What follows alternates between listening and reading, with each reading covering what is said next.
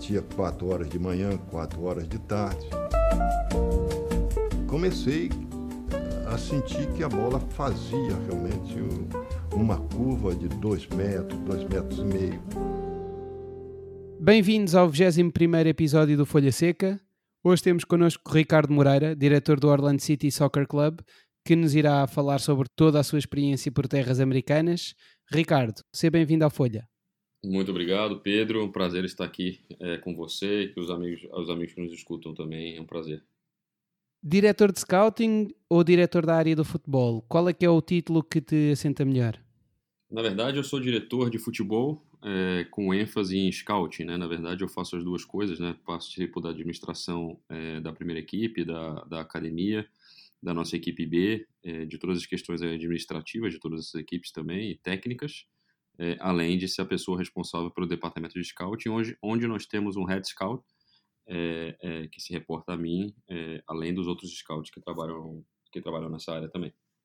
Ok, ok. É como tinha visto, já te vi ser apresentado das várias formas, fiquei aqui na dúvida. Entendi. Indo um bocadinho ao início do, do teu percurso e dando aqui um passo atrás, Tu, curiosamente, eh, começaste a tua carreira uh, pela advocacia. Começaste com um estágio num escritório de advogados, mais concretamente nos departamentos de contencioso civil e desporto e entretenimento. Já tinhas o objetivo de depois passar para, para o futebol? Já, é, já tinha, na verdade, eu fui direcionando um pouco da, da, da, minha carreira, tanto da minha carreira acadêmica quanto, da minha, quanto do meu trabalho, para a parte do futebol, é, por ser um, um grande apaixonado pelo jogo, enfim, todos os aspectos do jogo desde sempre. Como acho, sou brasileiro, né? Então, como a maioria, acho que 90% da população brasileira, eu tentei ser jogador de futebol e, e, e joguei até meus 19 anos. Então, eu acreditava que o direito desportivo poderia abrir caminhos é, é, que me deixassem cada vez mais perto daquilo que eu gostaria de fazer. Eu nunca pensei em ser um executivo de futebol. Não posso dizer que é, no início da minha trajetória eu já pensava em ser um executivo, mas eu pensava em estar próximo do futebol e ainda não sabia do que. É, a, a, faculdade que eu fiz no, no, em São Paulo, o Mackenzie, era uma das poucas faculdades em São Paulo, onde eu morava, que é, é, havia um curso específico, dentro do curso de Direito, havia um curso específico de Direito Desportivo.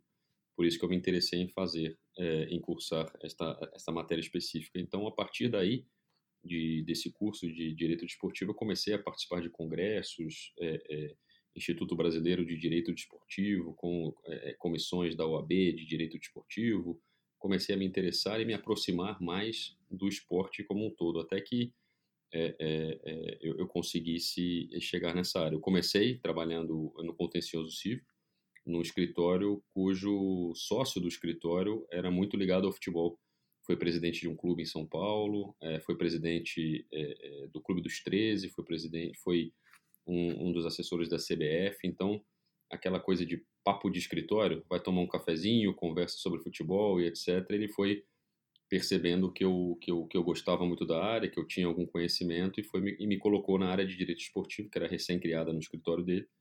E, e, e, dali eu fui crescendo na área, né? E, e como eu disse, participando de congressos e eventos, eu acabei naturalmente migrando do, do, do direito desportivo para mais para a área de gestão, né? Chegou um momento na carreira que eu, que eu percebi que eu, que eu estava de um lado da mesa nas negociações e, e, e nos projetos, eu estava de um lado da mesa que não me sentia tão confortável, que eu não gostasse tanto, né? Eu, eu acho que o direito foi muito importante para mim, o direito desportivo, para me aproximar daquilo que realmente eu descobri que eu gosto de fazer, que é a parte de gestão, que é ser um executivo de futebol e não somente um advogado é, é, de direito do desporto. Claro que no meu dia a dia, trabalhando com, com negociações, com agentes, com, com, contratos, com regulamento da FIFA, regulamento da MLS, que é algo é, de outro planeta e de outra natureza, mas o conhecimento jurídico, o background jurídico me ajuda me ajudou e me ajuda muito é, na interpretação de todos esses regulamentos, de, de, de, de contratos e, e, e, etc. Então, é, foi um caminho que começou no desporto, no direito desportivo, que de alguma maneira aí, natural é, se tornou um caminho de, de, gestão. Eu, ao final da, da faculdade de, ao final da faculdade de direito, já trabalhando, né, como com direito desportivo, eu percebi rapidamente que não era aquilo que eu gostaria de seguir fazendo. Então, eu eu procurei fazer um MBA de gestão esportiva ainda em São Paulo, na, na, na FGV, na Fundação Getúlio Vargas, e aquilo foi abrindo portas. Eventualmente eu participei da, da como advogado ainda da compra de um clube de futebol, é, é, assessorando uma das partes e, e, e, no meio. Qual é que era o clube? Era o Audax, o, o, foi o primeiro clube que eu trabalhei. Onde depois foste diretor desportivo, não foi? Exatamente. O Audax é um time pequeno de São Paulo, mas um time muito, muito famoso e importante na formação de atletas. Era o anterior Pão de Açúcar. Exato, exato. É, eu participei, o novo dono do Audax, que continua sendo dono do Audax, é o Mário Teixeira, é, é uma pessoa é, do mercado financeiro de São Paulo. Ele comprou o clube do. Enfim, a história toda é que o Grupo Pão de Açúcar é, foi vendido para um clube francês, para um grupo francês, Cassino, é, um grupo de supermercados também. Né? E uma das primeiras medidas do grupo francês de supermercados foi vender o clube é, é, porque, enfim, acreditava que um clube de futebol não fazia parte do, do, do, do conceito ou da estratégia de mercado deles enquanto rede de supermercados. É, e nós trabalhávamos para o Grupo Pão de Açúcar, na verdade, é, na área de esportes do Grupo Pão de Açúcar, que organizava maratonas, enfim, é, patrocinava atletas olímpicos e tudo isso, e fazíamos a parte jurídica dos contratos do Pão de Açúcar Clube de Futebol, que ainda estava na segunda divisão paulista, né? não estava nem nas divisões nacionais. É, e durante essa negociação eu conheci o então novo dono do Audax, é, me apresentei para ele. Ao final de toda a negociação, quando ele já havia comprado o clube, eu, eu me reuni com ele e disse: Olha, eu tenho um projeto para o seu clube. Ele estava chegando, ele era novo, ele não conhecia muito do negócio que ele, tava, que ele estava assumindo, né? E eu criei um projeto de gestão para o clube. Ele primeiro me, me contratou como advogado, então eu saí do escritório que eu trabalhava e virei advogado do Audax. E depois de seis meses me tornei diretor de futebol. É, fiquei por quase quatro anos no Audax, três aínos no Audax. E fomos vice-campeões do, do, Campeonato Paulista e, e melhor resultado da história do clube. De sub-20, não é? De sub-20? Não, do, do, do principal, do, do, do sub-20 e do principal também. Do ah, principal também, também do principal, ok também eliminamos Palmeiras, é, é, Corinthians e perdemos a, a, a final para o Santos. E, e dali abriram alguns abriram algum, algumas portas e, e eu vim para a MLS logo após isso. Tu, inclusivamente, falavas também da tua experiência como estagiário na, na Sociedade de Advogados. Tu foste, inclusivamente, estagiário do André Zanota, uh, diretor de futebol do Dallas, não foi? Sim, sim, sim. Eu, eu, como contava, eu trabalhava nesse escritório chamado Felsberg, que é um escritório é, não pequeno, mas um escritório menor do que o escritório que eu vinha trabalhar no futuro, onde passei muitos anos. Né? Eu, que chama Machado Meyer. É, até hoje é um dos, dos escritórios de advocacia mais importantes da América Latina e um dos poucos grandes escritórios que, que possuíam uma área específica de direito do desporto. Né? Eu trabalhava, então, nesse escritório pequeno, de, dessa história que eu contei, que o sócio é, me puxou para a área de direito esportivo, quando apareceu uma oportunidade nesse grande escritório, é, também na área de direito esportivo, eu fui entrevistado e contratado ainda como estagiário também. E o meu chefe era o, era o André Zanota. O André Zanota, nós trabalhamos juntos por dois anos no escritório. Ele, ele, ele saiu para cursar o, o, o, FIFA Master e quando ele saiu, ele acabou não voltando. Ele, ele, ele foi para o FIFA Master e já emendou a carreira em clubes e eu então, por indicação dele, assumi o lugar dele na, no escritório como advogado é, coordenador e responsável pela área de direito esportivo, ainda muito jovem. E, enfim, ficamos muito amigos, é, somos muito amigos até hoje, nos vemos sempre no final de ano. Ele, ele vem para a Flórida passar, passar férias com a família e a gente tem uma relação muito legal. E eu, eu, eu de alguma maneira, é, é ajudei ele com, com o Dallas. E lá atrás, é, mas essa é uma história que pouca gente sabe também, que eu acho que nem sei se, eu não sei se ele já falou isso publicamente ou não, eu acho, eu certeza que nunca falei, mas é, o primeiro clube que eu trabalhei na MLS foi o Columbus Crew, né, e o Columbus Crew, antes de mim, o Columbus Crew quis contratar o André Zanota, só que ele estava no Santos, ele não tinha interesse de naquele momento é, é, assumir a MLS, então ele me apresentou ao pessoal do Columbus Crew, e aí, e aí que iniciou toda a nossa relação, minha relação com a MLS, precisamente. Exatamente, tu depois tiveste, acabaste por, eh, por ter essa oportunidade na MLS, uh, no, mais concretamente no Columbus Crew. Uh, nesse trabalho, uh, pelo que também percebi, inicialmente estavas mais focado em áreas como o departamento comercial, área relacional, operacional, inclusivamente com a organização de tudo aquilo que era os amigáveis e a pré-época, e apenas depois passaste para o scouting, não foi?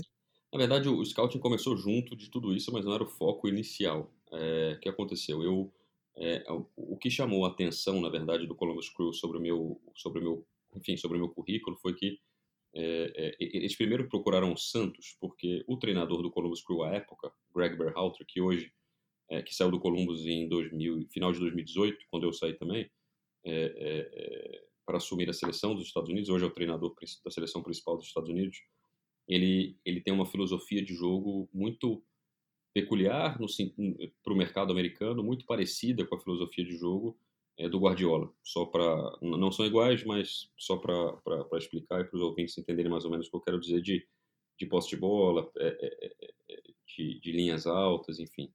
É, e, e, ele e o Santos é um clube que historicamente sempre tem um, um, um futebol atrativo, né? Isso está no, no DNA do Santos. Então ele, como estudioso do futebol, foi visitar o Santos e procurou o Santos para entender mais ou menos o, o, processo de formação de jogadores do Santos, como que o Santos recrutava jogadores, como que era a filosofia do Santos em todas as categorias e tudo mais. E, e, e por, e por coincidência, o Aldax, onde eu estava, tinha uma linha de trabalho muito parecida. É, e o treinador do Aldax na época, o Fernando Diniz, que hoje está no São Paulo Futebol Clube, também é um treinador, é, assim como o Greg, que tem mais ou menos a mesma filosofia ou a mesma ideia de jogo do, do Guardiola. Então o Aldax, na época, como é, é, jogava um futebol muito atrativo em todas as categorias. Né? É, é, eu até esqueci de comentar, é, os, é, quando eu disse que o Audax é um time importante em formação de jogadores, dois dos jogadores mais importantes que saíram do Audax, o Paulinho, né, seleção brasileira, Barcelona, Tottenham e China, e o Bruno Guimarães. Bruno Guimarães começou na, nas categorias de base do Audax também, do Audax Rio, depois foi para o Audax São Paulo por um período. Hoje é um jogador muito importante do Lyon e, e, e também convocado para a seleção brasileira e um menino, um garoto espetacular, também uma família espetacular, uma história muito bonita. E então o, o, Greg Berhalter, treinador do Columbus Crew, identificou no, no Audax também uma semelhança de, de ideias e filosofias daquilo que ele queria implementar no Columbus e, e me convidou, me, me convidou para trabalhar com o clube, me contratou no início realmente, é, na verdade, como diretor de relações internacionais do clube, porque ele queria é, basicamente, né, é, claro que é mais complexo que isso, mas basicamente a gente gostaria, a, a estratégia na época foi de colocar o Columbus Crew no mapa. A estratégia a médio e longo prazo seria contratar melhores jogadores para o Columbus Crew a custo mais baixo, investindo e desenvolvendo a área de scout do clube, mas ainda, isso 2015 para 2016, ainda com, num processo de, de convencimento maior dos jogadores de que o Columbus Crew era atrativo. Né? Então, é, no processo aí de relações internacionais, foi mesmo apresentar o Columbus Crew para o mundo, é, é, para o mundo do futebol, porque o Columbus Crew é um time é, é, é, que não que não era conhecido do principalmente, por exemplo, do mercado sul-americano. Então, você conversando com mesmo com clubes do futebol brasileiro, da Argentina, do Uruguai, da Colômbia, enfim, não conheciam o Columbus Crew, porque naturalmente pessoas que não têm conhecimento da MLS mais a fundo, conhecem os times de Los Angeles, de Nova York, o Orlando City e mais um ou dois, né? Agora Miami e um ou dois clubes. As pessoas que, que não estão é, muito familiarizadas com a liga. Então foi um processo de, de, de visitar clubes ao redor do mundo inteiro. Eu viajava sempre, visitei clubes na Premier League, clubes em Portugal, clubes, todos os clubes do Brasil, praticamente de primeira e segunda divisão, apresentando quem é o Columbus Crew, nosso projeto, como a gente joga, o que é MLS, quais são os jogadores que estão na MLS, qual que é o, é, como, que é o, como que é a MLS como produto, que tipo de jogador vai lá, que tipo de jogador o Columbus Crew contrata, e assim, criando um relacionamento, uma rede de contatos e relacionamento para que o Columbus é, é, queimasse ou avançasse algumas etapas no, no, na estratégia futura de contratação de jogadores e parcerias. E uma das principais coisas que a gente fez, que você comentou, foi é, a pré-temporada que fizemos em 2017 em São Paulo. Ficamos no centro de treinamento das categorias de base do São Paulo Futebol Clube, um, um centro de treinamento cinco estrelas, é, é, absolutamente espetacular a estrutura, com hotel, é, com tudo dentro do mesmo complexo, e é do São Paulo. e passamos acho que 22 dias lá, fizemos amistosos com equipes do Brasil, é, enfim, respiramos futebol de uma maneira que não se respira nos Estados Unidos. Então foi muito importante para o crescimento dos jogadores, para a cultura de futebol daquele grupo. Tivemos um ano fantástico, fomos vice-campeões em 2017 da conferência, e, e nessa pré-temporada a gente acabou contratando um jogador do Sub-20 do São Paulo, o Arthur, que, enfim, já renovou o contrato duas vezes com o Columbus, foi contratado e hoje é, é um dos jogadores principais do Columbus Crew, foi contratado nesse é, é, a partir dessa da criação desse relacionamento com o São Paulo Futebol Clube na época que não, não, nunca foi uma parceria oficial, mas é, é, esse processo de relacionamento com o clube nos nos ajudou a, a, enfim trazer um jogador que até hoje é importante para o clube já já não estou mais lá, o Greg já não está mais lá. Esse jogador segue, segue muito bem, é uma das figuras da equipe. E aí o, e, o processo de scout veio naturalmente com isso, porque é, sinceramente eu não tinha nenhuma formação é, é, de scout, eu ainda não possuía nenhum curso, nenhuma é, é, é, proximidade ou, ou facilidade com, com, com, o processo de scouting. Eu, no Audax, nós montamos o elenco a partir daquela coisa, eu não vou dizer que não profissional, mas é, o que a gente tinha para fazer, é a maneira que a gente conseguia trabalhar num clube pequeno, pouco relevante e, e, e com pouco apelo, vamos dizer assim, Pedro, para convencer jogadores a virem. Né? Então a gente criou um projeto de filosofia, de jogo, de trabalho. Conseguimos jogadores, quase 99% dos jogadores de graça, sem gastar nada. Montamos uma boa equipe, fizemos bons times, no time principal no sub-20 e no sub-17, e aí sim começamos a. É, eu, particularmente, é, pessoalmente, comecei a entender um pouco mais é, do processo específico de recrutamento, de contratação de jogadores, e aquela coisa da, da da empatia. Né? Eu sempre vi futebol muito parecido com o treinador do Columbus da época, o Greg, e, e, e aí o, o, o, meu crescimento e minha especialização em scout acabou acontecendo naturalmente. Fiz cursos, me, me, me, me qualifiquei é, é, para me tornar melhor né, como profissional, mas a vivência do dia a dia do clube e, e os desafios que é você ser a pessoa responsável pelo recrutamento de jogadores num time com pouco apelo, é, é, me deu uma bagagem e um, e um, crescimento muito grande. Foi um período muito importante de crescimento e de, e de entendimento. O desafio só aumenta, né? Porque você vai, você vai melhorando, você vai crescendo e a expectativa é, também cresce. Então, é, é preciso estar sempre junto com isso como referias, isto acabou por ser a tua primeira experiência, não é? No, no mundo do scouting. O que é que tu, uh, daquilo que tu observaste e daquilo que tu viveste no, no Columbus Crew, o que é que tu achas que corria melhor e pior aí nesse departamento e o que é que acabaste por levar para Orlando e, e corrigir, se é que houve algum aspecto que tu achaste que necessitava de ser corrigido?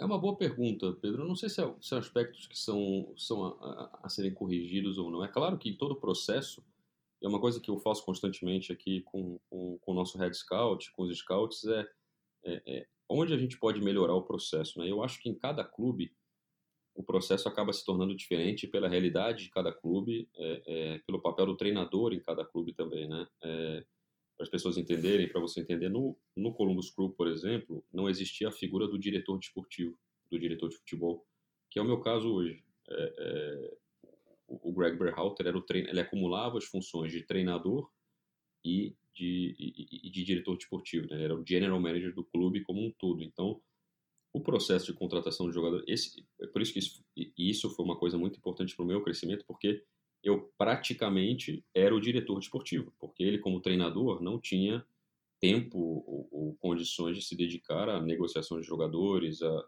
a ver jogadores ao vivo, enfim, a participar de todo o processo de contratação. Ele acabava ficando com as funções de diretor desportivo do dia a dia, que é o que eu faço hoje, mas a função de, de, de, de coordenar é, área médica, enfim, tudo que, tudo que o executivo de futebol faz para que o ambiente do futebol seja é, é, calmamente navegável, né? ou seja, todas as arestas que precisam ser aparadas todo dia, é, é, temas de, de, de convocações para seleção, temas de de lesões, temas de recuperação física, temas de scouting, temas de, de, de, de enfim, do marketing de, jogador X ou Y, é, comissão técnica e, e, e, toda a administração do clube, logística, tudo que você precisa cuidar como executivo de futebol. No Columbus Crew, acabava que o Greg Berhalter acumulava essas funções e eu ficava com as funções de recrutamento, não só scout, de ver o jogador de fato, mas de assinar o jogador, contratar, negociar e, e trazer o jogador para cá. E aqui no Columbus e aqui no Orlando,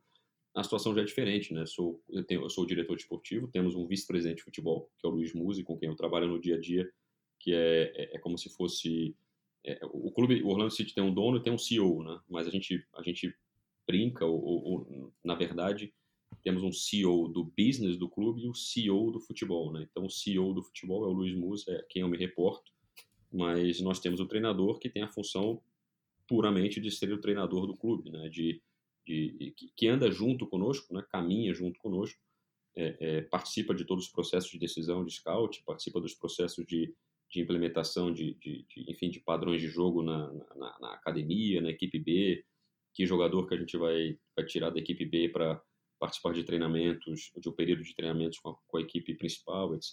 O treinador faz parte tudo isso, a gente, por, por entendimento e filosofia, a gente entende que o treinador tem que participar é, é, é, desse processo todo, mas é uma diferença de relacionamento é, é, que eu tinha no outro clube para o que eu tenho nesse. Né? Então, hoje posso dizer que tem um pouco mais de autonomia, ainda que o treinador participe de todas as decisões.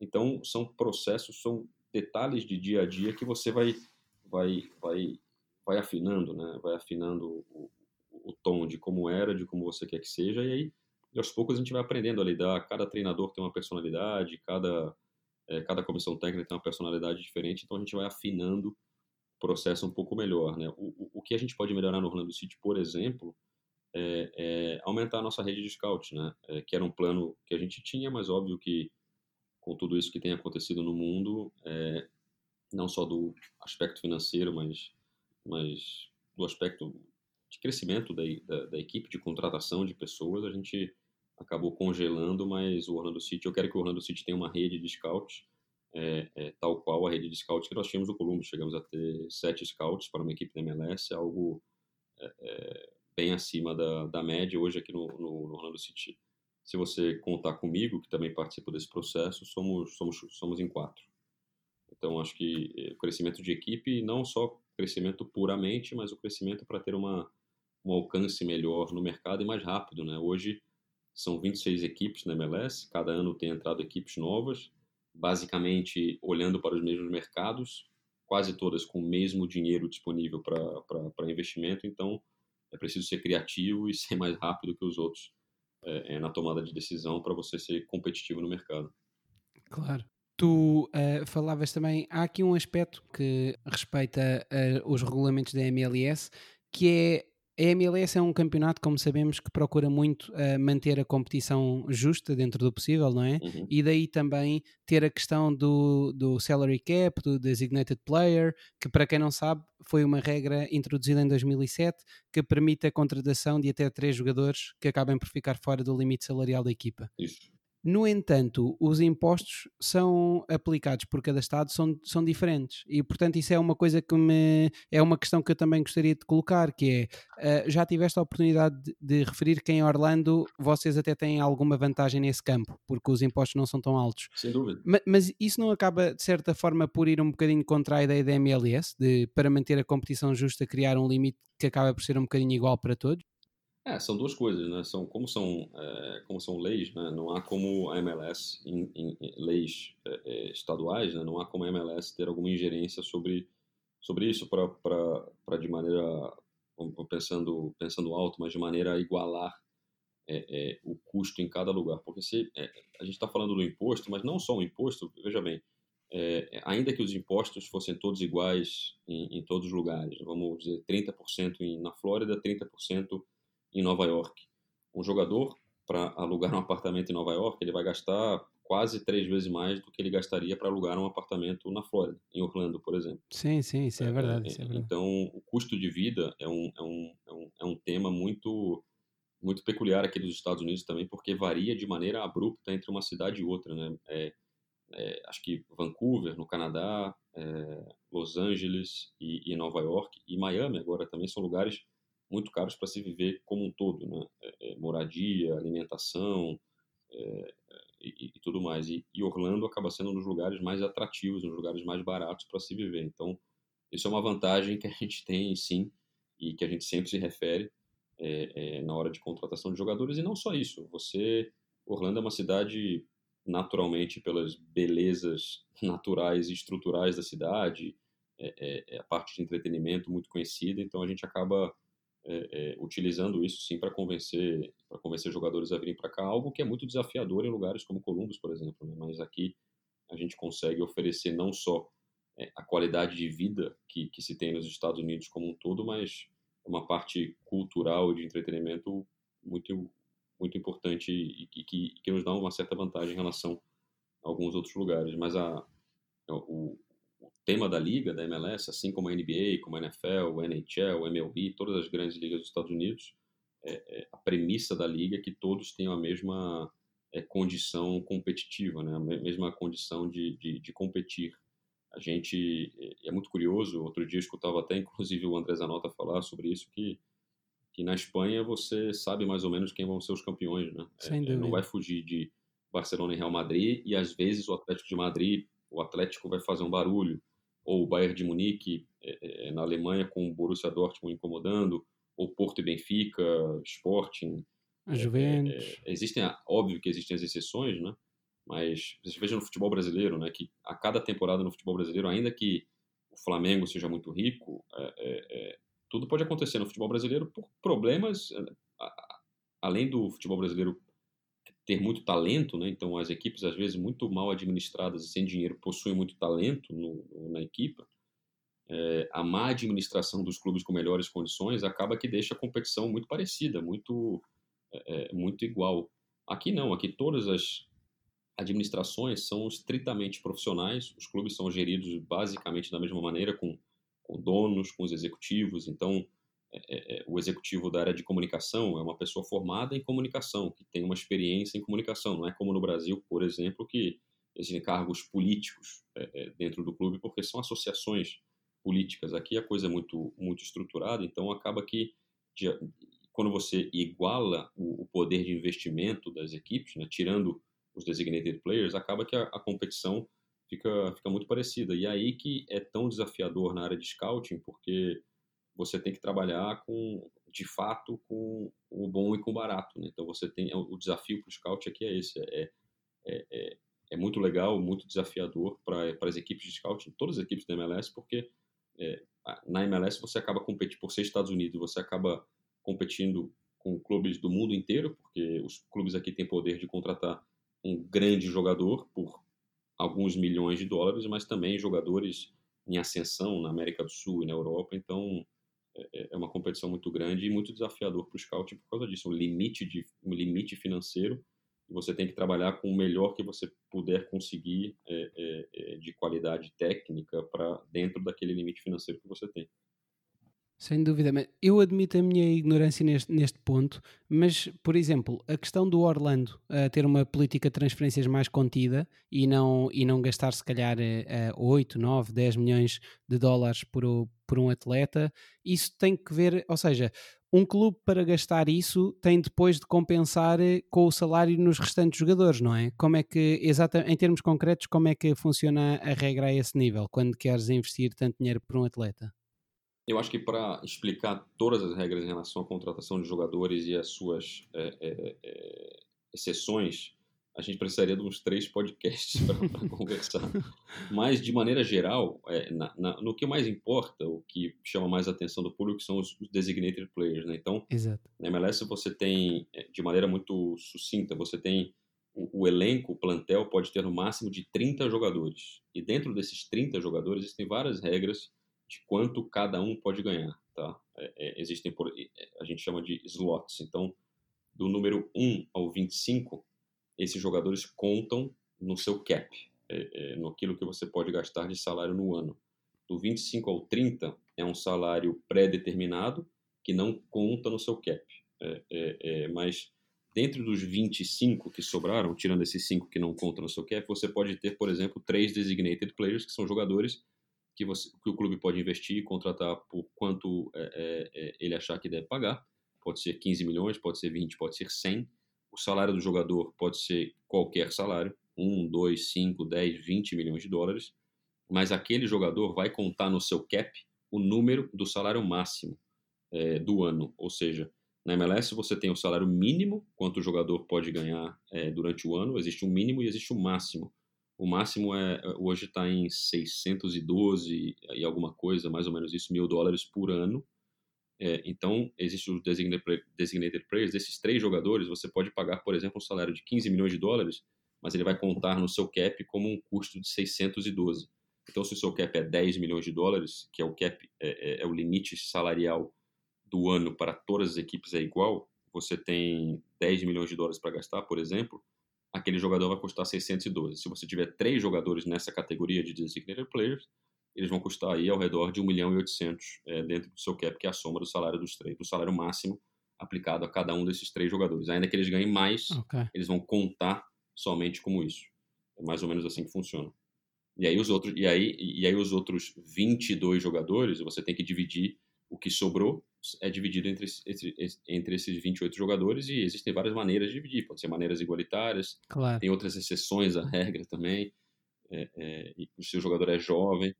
E se te sobrar dinheiro nesses 22, não interessa, não é? É um dinheiro que depois não poderás investir noutro aspecto. Você tem um prazo que você pode acumular esse dinheiro para o ano seguinte. Ah, ok, ok, ok. Então. É, é, é, você tem que gastar em cerca de 12 meses ou 18 meses, então você pode acumular esse, esse dinheiro. Você pode, por exemplo, ter uma estratégia de, na janela de, de verão, não fazer nenhuma contratação, e, e na janela de inverno você tem uma gordura é, um pouco maior para gastar e investir. E agora tem uma regra nova que está para ser aprovada que é, é, é, eles vão, a MLS vai é, potencializar a contratação de jovens jogadores. Então, ano que vem, se você, você a MLS vai permitir que você tenha outros três designated players, além, além dos três já existentes, outros três designated players que não serão chamados designated players, mas você vão, é, cada equipe vai ter três youth slots, que é como a gente tem chamado, é, o jogador tem que ser é, nascido em 1999 ou, ou, ou, ou, ou mais novo do que isso. E esse jogador você também vai poder gastar o quanto você quiser e ele vai contar somente como 200 mil é, é, na sua folha salarial, no seu cap. Ou seja, eles estão tentando potencializar a contratação de jovens jogadores. É a altura ideal para o Orlando comprar o Alfonso Davis, então? É uma altura ideal para a gente trazer o Alfonso Davis de volta para nós. Podemos vender o nosso estádio e ter o Alfonso Davis. Exatamente. Mas então, só para terminar este, para fechar este capítulo, porque não há nada como aprender com quem trabalha no, no na MLS, em relação aos, aos cinco jogadores que sobravam, que tu falaste, esses aí, o salário é pré-definido e igual para todos? Esse aspecto não, não me ficou claro. Não, são salários que variam entre o salário mínimo de 65 5 mil dólares por ano até mais ou menos cento e poucos mil dólares por ano, que você geralmente esses, esses cinco esses cinco spots aí são para jogadores que você está subindo da academia, jogadores ah, que você está okay. é, é, é, tá começando o primeiro contrato, é, é, jogadores que você buscou no draft, né, o jogador que saiu da universidade, foi draftado pela equipe, é, vai para aquele vai para aquele para aquele supplemental draft e funciona de uma maneira curiosa. Se o jogador joga X% das partidas ou dos minutos durante o ano, ele se gradua. A partir do ano seguinte, ele já não pode mais contar naquele supplemental draft, porque se imagina que é um jogador já consolidado e ele precisa fazer parte do seu plantel como um jogador normal e não mais como um jogador suplementar, se a gente for traduzir. Certo, certo. Mais ou menos isso. Tendo em conta todas essas restrições, uh, sentes que a MLS é mesmo uma boa escola para os scouts, ao colocar tantos entraves e tanta, tantos obstáculos à, à criatividade do, dos scouts? Sim, é, é, como eu dizia, eu acho uma, eu acho uma belíssima escola para scout, porque é, a gente, quando trabalha em, em principalmente para principalmente para mim, que vim do Brasil, por exemplo, eu nunca imaginei que no futebol brasileiro eu fosse é, é fazer um scout ou buscar um jogador na Suécia, na Noruega, é, é, é em qualquer outro lugar, do, na, em países africanos, na Bulgária, na Hungria, porque é, tem a questão da adaptação, tem a questão é, é, é, do estilo de vida, então é muito complicado você, você não ver jogadores dessas nacionalidades, desses mercados, atuando em equipes sul-americanas, por exemplo. Né? Mas aqui na MLS, como eu dizia, por ser Estados Unidos, enfim, ser um país que a adaptação é muito fácil para qualquer pessoa de qualquer nacionalidade, de qualquer cultura, é, acaba que o scout é muito abrangente. É, é, praticamente o mundo inteiro, existe, existe talento no mundo inteiro, e aqui existe a facilidade é, é, nesse sentido de contratação e de atração a jogadores desses outros mercados. Então, é, um desafio muito grande. E, e, o desafio das regras e do, e, e do salary cap é não só um desafio, né, mas como você disse, Pedro, uma grande escola, porque é, eu fico imaginando, eu, eu, eu, fico me imaginando trabalhando no futuro, um clube europeu, um grande clube europeu, é, assim, você aprende a, a, a, a, ser comedido com o gasto também, né? Você acaba tendo, você acaba aprendendo a ter mais responsabilidade com aquilo que você está gastando, né? Na escola brasileira, vamos dizer assim, você é, é, um que você gasta para ter resultado imediato, aqui na MLS você consegue planejar. Então eu consigo contratar um jogador hoje, imaginando que ele vai dar um retorno de performance, um retorno esportivo, num período de dois anos, por exemplo. É, é, é, a gente consegue fazer esse tipo de planejamento. No futebol brasileiro e em, muitos do futebol europeu, eu não consigo. Eu, eu contratei um jogador hoje, é, o torcedor quer o resultado esportivo no domingo, claro. É, na quarta-feira.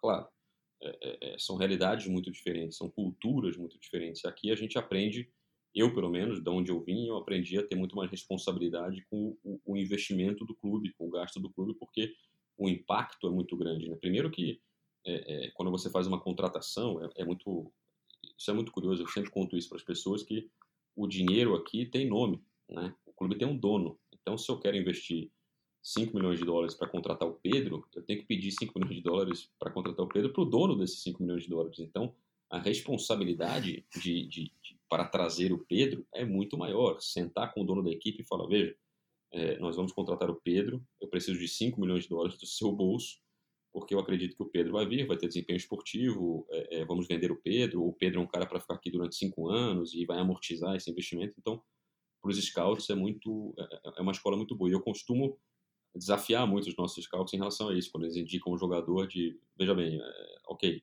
vocês indicaram o Pedro, então vocês estariam prontos para sentar amanhã com o dono da equipe e falar vamos contratar o Pedro, vamos gastar alguns milhões de dólares no Pedro ou, ou, a gente precisa olhar um pouco mais o Pedro, estudar um pouco mais o Pedro e às vezes a, a resposta é não, não, vamos estudar um pouco mais esse jogador porque talvez não estejamos prontos para, prontos para isso.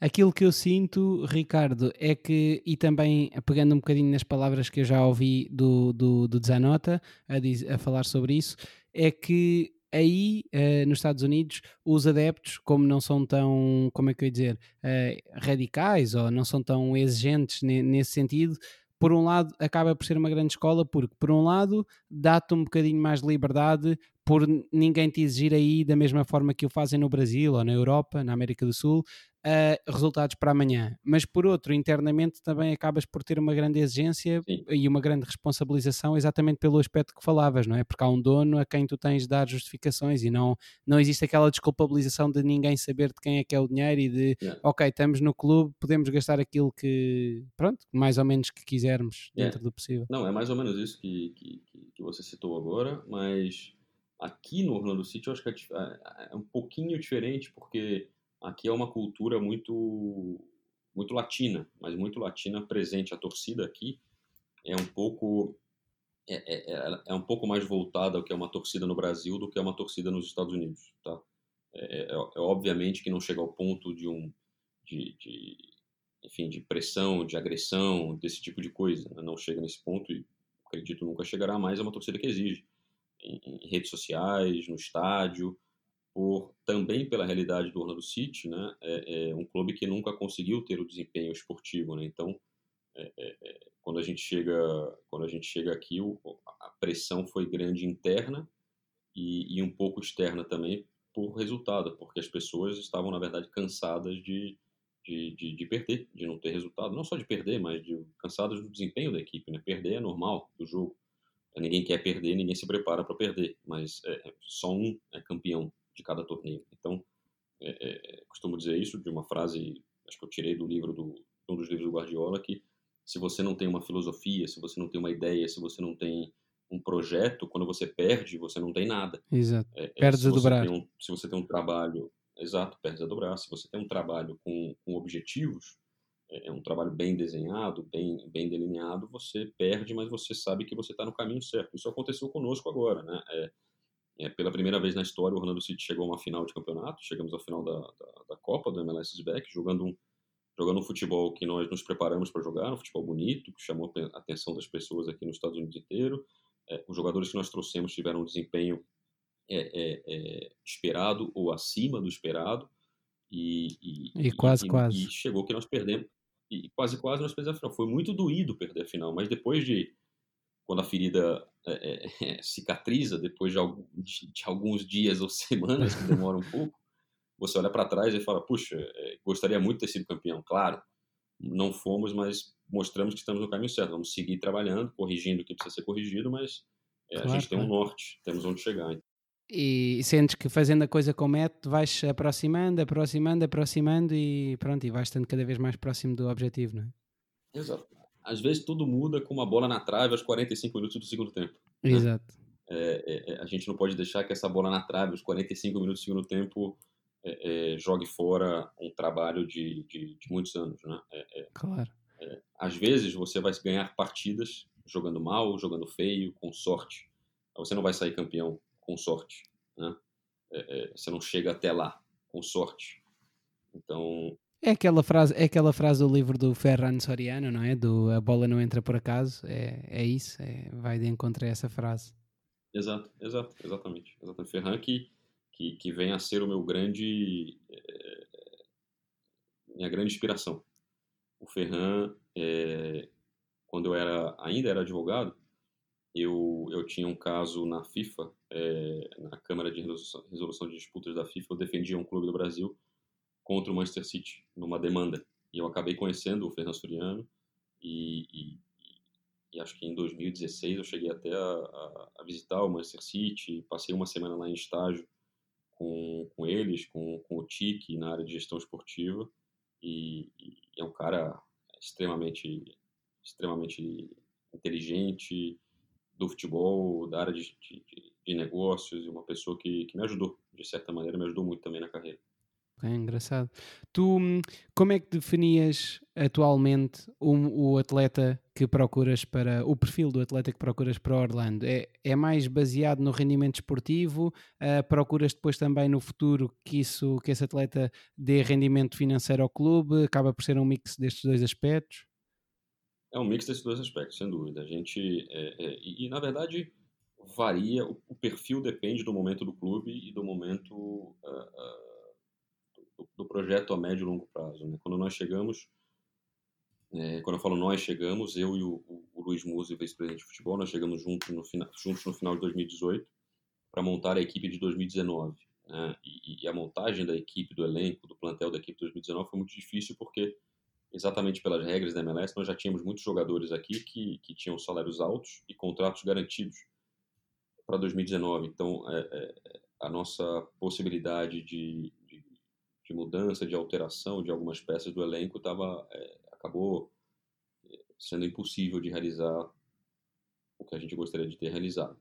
Né? É, isto posto, é, investimos um pouco mais ano passado em jogadores mais jovens, que imaginamos é, viriam para cá, para o Orlando City, para o nosso projeto, para se desenvolverem, para num período de dois, três anos darem o retorno esportivo esperado e, quem sabe, no futuro, o retorno é, financeiro. E aí a gente trouxe jogadores como o Juan, lateral direito do Brasil, o, o, o Mendes, o volante do Equador, o João Moutinho, lateral esquerdo de Portugal, que estava em outra equipe da MLS, jogando às vezes de central, às vezes de médio, às vezes de lateral esquerdo, e nós vimos muito potencial né, para ele na posição de lateral esquerdo no modelo que, que, que, a gente jogou ano passado e que também se encaixou no modelo diferente depois da troca da comissão técnica no modelo que estamos jogando esse ano. Então, é, é, ali foi um período de, de, de, poucos recursos financeiros que tínhamos, pouco espaço no cap.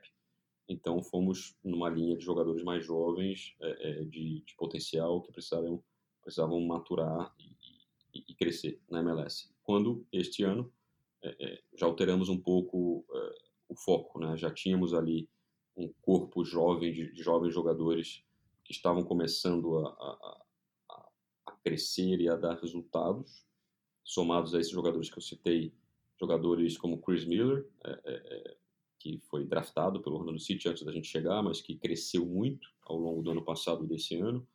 É, o Bendy, um jogador da nossa Academy que nós, que nós assinamos com a primeira equipe, também um jogador jovem que foi se tornando muito relevante para para nós.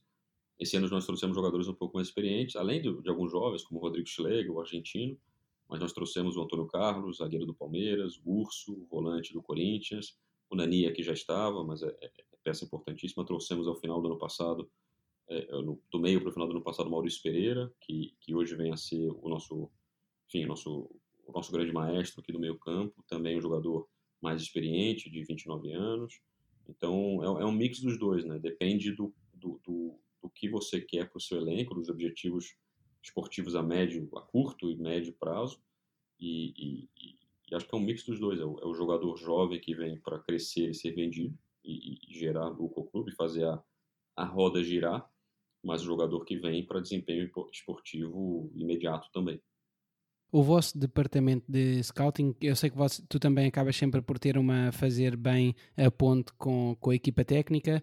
Vocês acabam por estar eh, de alguma forma dependentes das necessidades que vos vão sendo comunicadas pelo treinador, ou a priori já têm definida uma ideia de jogo que não abdicam e depois encaixam então uh, o treinador nessa ideia e não o contrário? Como é que funcionam?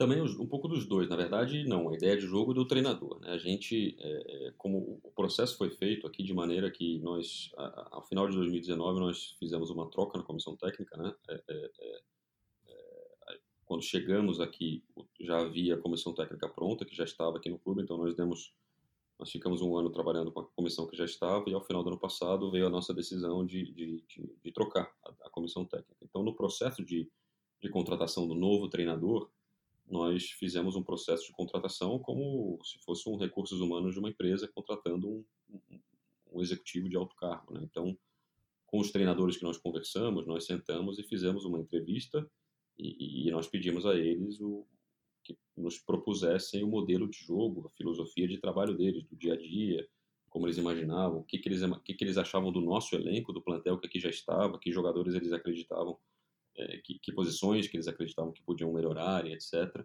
E ao final, a verdade é que o, que o Oscar Pareja, nosso atual treinador, é, é, com quem temos uma excelente relação e, e, tem feito um excelente trabalho, as ideias eram muito parecidas. Então isso facilitou muito o processo de, de recrutamento de jogadores. Né? Então ele já vinha com a filosofia de jogo que ele nos propôs, que ele nos apresentou, que era mais ou menos a ideia que a gente tinha.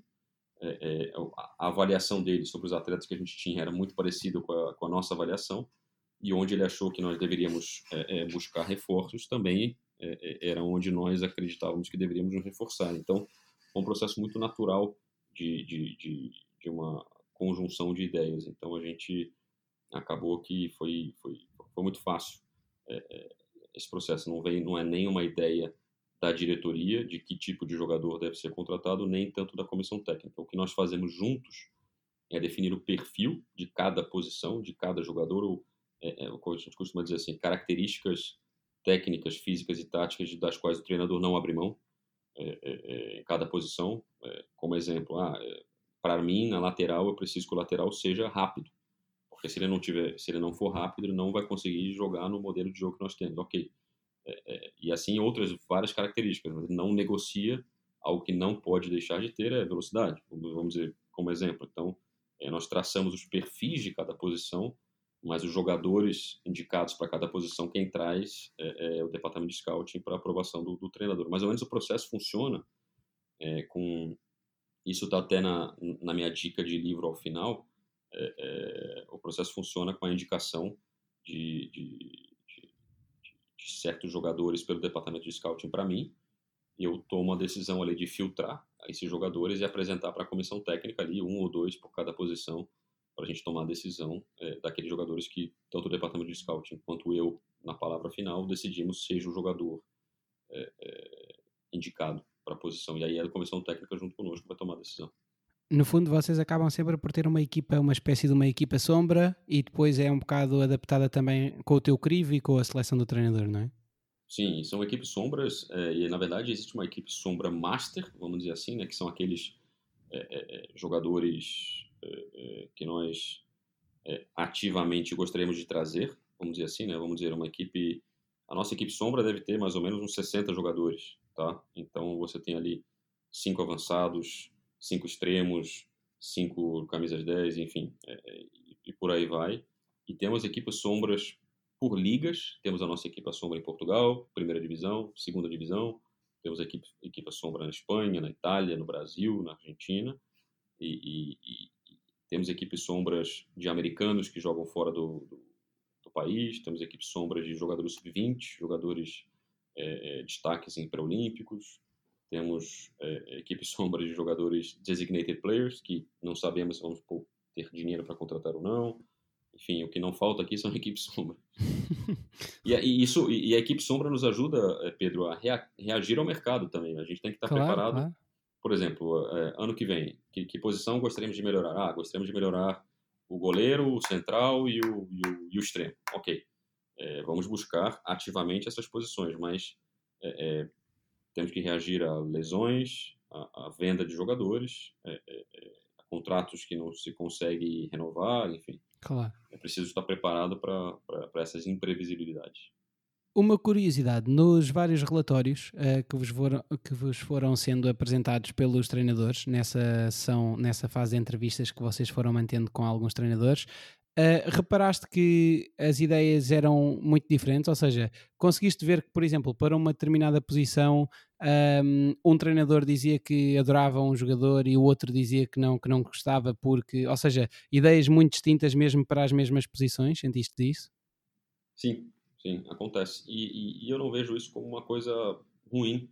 É, eu, eu costumo. Eu sou muito aberto, por exemplo, eu sou muito aberto a, a opiniões diferentes né, no futebol, porque eu acredito que, é, de maneira geral, é, eu me preparei, eu, eu pessoalmente me preparei para estar aqui, estudei, tive experiências e etc. Mas é, existe muita gente que entende muito de futebol que não está aqui, né? querendo ou não, é uma, é uma indústria é uma indústria que, que, que, que tem pouco espaço para as pessoas, né? Porque muita gente quer trabalhar com futebol e pouca gente consegue. Essa é a grande verdade e não há verdades absolutas, não é? Às vezes vemos um jogador que não joga e que as pessoas têm uma opinião negativa sobre ele e depois chega um novo treinador e de repente esse treinador revela-se dos melhores do plantel de um momento para o outro. Exato, exato. E, e, e acontece, Pedro, na avaliação de jogadores, por exemplo, seja nas entrevistas com os, os potenciais treinadores, seja no nosso dia a dia aqui mesmo, conversando com os scouts ou com a comissão técnica, às vezes um, um, um, scout vai, vai dar uma nota A para um jogador e outro vai dar uma nota C. E, e, e quando isso acontece, é, é, é isso, é, como é que fala? Isso enriquece o debate, enriquece a avaliação sobre o jogador, né? Porque você quer entender por que, que um tá dando, por que, que um enxerga como C e outro enxerga como A. É, é, e, para você chegar na, na, na, resposta final, não significa que vai ser B a resposta final. Pode ser C ou pode ser A também, pode ser D. Enfim, você acaba que enriquece o debate, enriquece a avaliação quando opiniões são diversas. Então, acho que é, é, é e, e, quando você está dentro, vivendo dentro do time, do dia a dia, às vezes você não consegue ter a mesma avaliação de uma pessoa de fora, né? Tanto para o bem quanto para o mal. Às vezes no dia a dia você não consegue ter a percepção real do quão bom é um jogador que você tem e, e, e, que você acha que é bom, mas as pessoas de fora olham, cara, você tem um jogador aí que é espetacular e você às vezes não tem a percepção do porquê você conhece os defeitos, às vezes você conhece a personalidade e isso às vezes acaba é, é, influenciando no seu julgamento. E às vezes o contrário também, às vezes você tem ideia positiva sobre o jogador que na verdade não é tão positiva assim, porque depende do, do, do, do momento, depende do ambiente e tudo mais. A gente, é, é, eu aprendi fazendo isso no, no em algum momento, quando a gente quer contratar um jogador, eu nunca esqueço que a gente que a gente avalie também jogador, os jogadores que a gente tem, né? Então, se a gente vai melhorar a posição uh, de central, por exemplo, ok, vamos avaliar os nossos centrais, vamos fazer um scout nos nossos centrais, porque às vezes a gente não faz o scout do nosso time, a gente assiste os jogos do nosso time, a gente torce, a gente sofre, a gente mas a gente não faz um scout propriamente dito de cada posição, como se fôssemos contratar aquele jogador de novo. Estou totalmente de acordo, Ricardo. Estou totalmente de acordo e eu acho que esse é um trabalho muito importante na, no scouting, que é o nunca, exatamente isso a dizer, que é nunca perder de vista a nossa própria equipa, porque por vezes aquilo que eu sinto é que existe esse erro, ou seja, aquela tentação de já conhecemos a nossa equipa, vamos só preparar uh, aquilo que temos lá fora. É. E depois, às vezes, de um momento para o outro, o teu clube quer vender um determinado jogador numa, numa dada posição e o jogador que tu vais buscar, podes gostar muito dele, mas se calhar se meteres os dedos na consciência, vês que esse jogador que vem não é tão forte em certos aspectos como aquele que já cá tinhas. E portanto acabas por não estar a reforçar o plantel, mas antes o contrário, não é? Exato, exatamente. Às vezes a gente. É, é, é muito comum isso em, em, em torcedores, né? em adeptos, mas é muito comum em, em, dentro da própria equipe. Você vai jogar contra um adversário e você fica entusiasmado com o jogador do adversário, né, do, do, oponente. Nossa, poxa, mas eles têm um camisa 10 que é espetacular, que é isso, que é aquilo, que é aquilo. E você não tem a real consciência do que, que é o seu camisa 10, do como ele é bom, do como ele ajuda, do que ele faz para o seu modelo de jogo, para o seu plantel, etc. Então é uma. É preciso olhar para dentro também antes de. Porque é, não só isso, é, não só olhar para dentro para ser justo com aquilo que você tem, mas é, para não gastar dinheiro à toa, né? Vamos melhorar quanto essa posição? Vamos melhorar só um pouco? Será que não dá para a gente melhorar o jogador que a gente já tem? Então é um processo que, que é importante também, olhar para dentro. Ricardo, e eu vou mais longe, isto pode parecer um bocadinho ridículo para quem nos ouve, mas eu vou mais longe, que é, eu acho que é mesmo importante que o scout uh, também na sua análise se mantenha, mantenha a sua análise só na parte técnica, porque às vezes é um bocadinho do ser humano, que é tudo isto que nós falamos, esta é a minha visão, vem de encontro ao, há, há necessidade às vezes do ser humano de, de mudar e há, e, há, e há aquela vontade que o ser humano tem de ver chegar uma coisa nova. Tudo aquilo que é novidade acaba por ser eh, inconscientemente, nós às vezes acabamos por tomar a novidade como uma melhoria. E a novidade nem sempre é uma melhoria. Exato. E, e às vezes também, na observação dos jogadores, as pessoas inconscientemente acabam por se focar em aspectos que não são aspectos técnicos, ou pela uma questão do estilo do jogador em campo, ou porque é o jogador que tem alguma característica que nós apreciamos e, portanto, acabamos por dar uma, uma sobredimensão àquela característica. E é muito importante que nós nunca percamos de vista a valia do nosso plantel, também para nos ajudar, a, a, às vezes, a não dar uma, uma grande dimensão a coisas que não têm essa dimensão. Sem dúvida, sem dúvida. Quando você compra um carro em dezembro de 2020, ele não está velho em janeiro de 2021. Exato. É, é, é, ele continua sendo um bom carro, ele continua sendo novo, ele continua tendo o seu uso importante para você e para a equipa. É, é, é, preciso, é preciso ter calma. Como você disse muito bem, é, a gente tem uma ansiedade de mudança, né? às vezes uma equipe sai campeã e, e, e no dia seguinte você já quer melhorar a equipe campeã. É óbvio que todo mundo quer melhorar sempre, mas a gente esquece às vezes das qualidades que, que temos dentro também. Sem dúvida. Às vezes temos aquelas equipas que, passado dois, três anos, já fizeram 100 mudanças no plantel, mas vamos, a, vamos a analisar e a fazer uma comparação com o plantel há três anos atrás e depois de tanta mudança o plantel está mais fraco. Exato. Portanto, Exato. há que ter um bocadinho essa noção. Tu, em relação à estruturação dos teus relatórios de scouting, o que é que tu acabas por pedir aos scouts? E também acabas por pedir uh, alguns detalhes mais relacionados com o mercado, nomeadamente de como é que se pode fazer um acordo, quem é o agente, uh, o salário do jogador, como é, que, como é que gostas de ter isso organizado? A gente, a gente busca aspectos técnicos, é, táticos, físicos, mentais, é, mentais da, são muito importantes, né, da, da, da questão de subjetivo, até um pouco de leitura do, do, do, atleta durante o jogo, durante os 90 minutos, coisas, é, é, coisas grandes, coisas pequenas. Às vezes você vê um jogador que nunca celebra um gol com seus companheiros, e você acende uma luz amarela, ou será que não é um cara é, querido, que, que, as pessoas gostam no, no balneário? Será que, não, é, será que é um jogador é, que não tem relacionamento com os outros atletas? Como que é essa personalidade? Você investiga é, redes sociais, você conversa com ex-companheiros, com ex-treinadores, você tenta levantar um perfil mental e personalidade comportamental do jogador. Né? Isso é muito importante porque, é, principalmente aqui na MLS, pelas regras, é muito difícil você, você trazer um jogador e fazer alterações no elenco, no plantel. Se o jogador, é, pelas regras de limite de, de, de salário, limite de número de jogadores,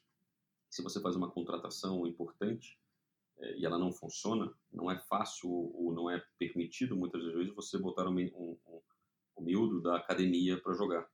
É, é, porque ele não está inscrito na equipe principal e você tem limite de salário e de número de jogadores na equipe principal, né? coisas desse tipo.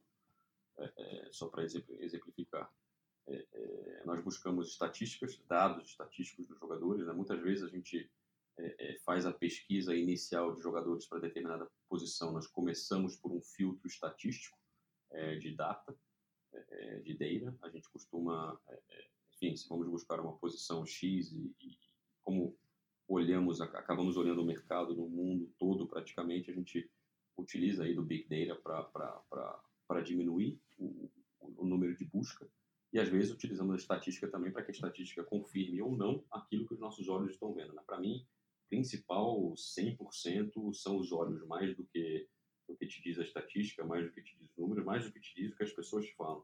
É, é, é para mim, por exemplo, é um desafio muito grande agora nesse período de pandemia fazer contratações sem ver o jogador ao vivo, sem conhecê-lo ao vivo, por quatro, cinco, seis jogos.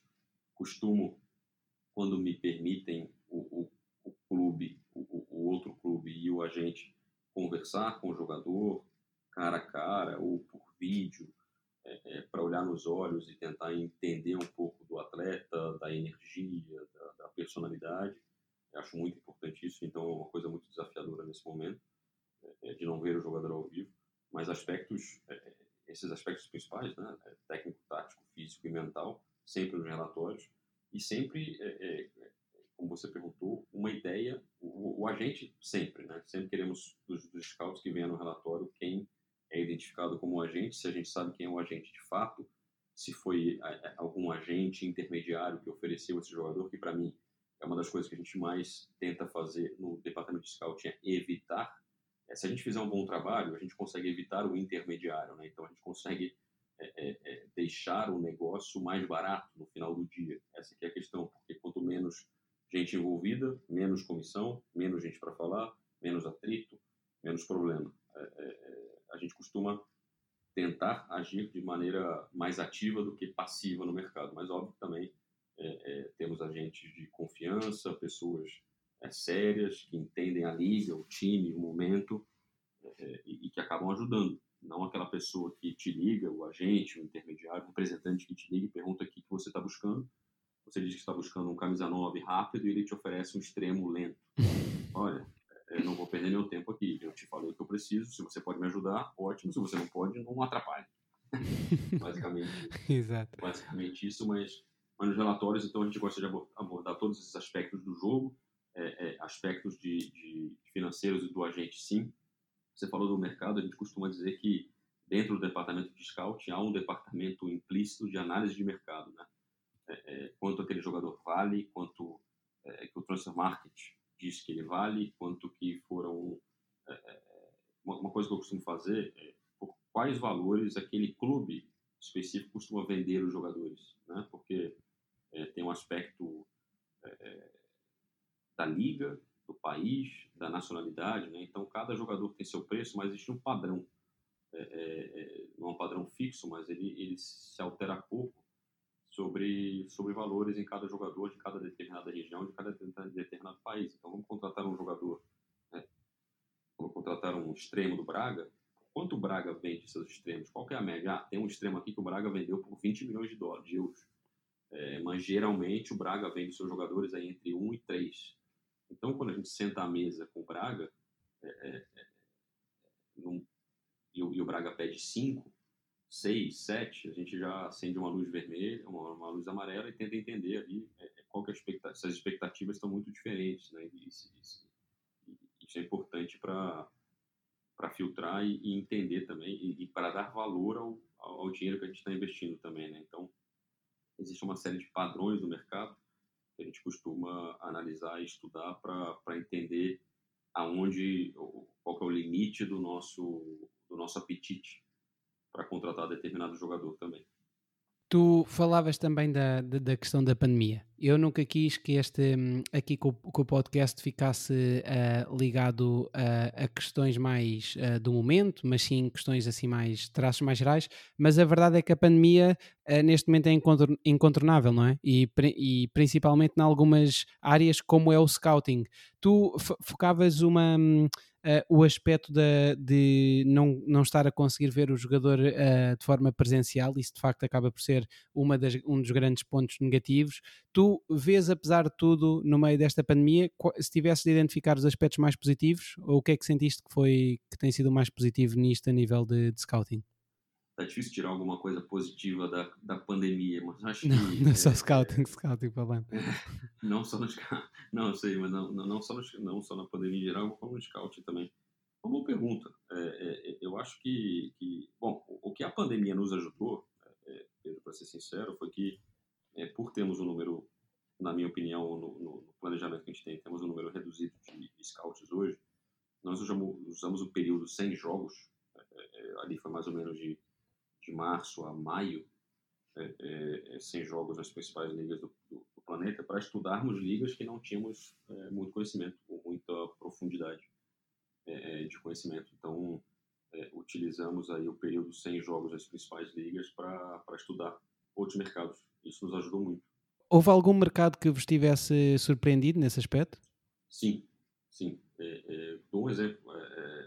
passei a, a, a analisar muito o futebol croata é, tinha pouco conhecimento da liga croata e, e, muito talento na liga croata, não só de croatas, mas de, de, de, jogadores estrangeiros. É uma liga que a gente não tinha como, como, como prioridade em análise de mercado. A gente costuma olhar muito para para Espanha, para Portugal, para Itália, para Alemanha, para países escandinavos, é, quando, quando, falamos de quando falamos de Europa, é, não só a Turquia, mas não, desculpa, não só a Croácia, mas olhamos mais para Turquia, mais para Grécia, é, é, Bulgária, Hungria, mas dentre esses a, a, a Croácia foi, um, foi, uma liga que me surpreendeu positivamente pelo talento, muito, é, é talento dos jogadores. Não estou falando de, de, de, e aí tem outro aspecto, né, de você de você é, traduzir o atleta naquela liga, é, é, tentar botar o talento dele numa liga diferente. Esse é um trabalho que, que todo scout tem que fazer, claro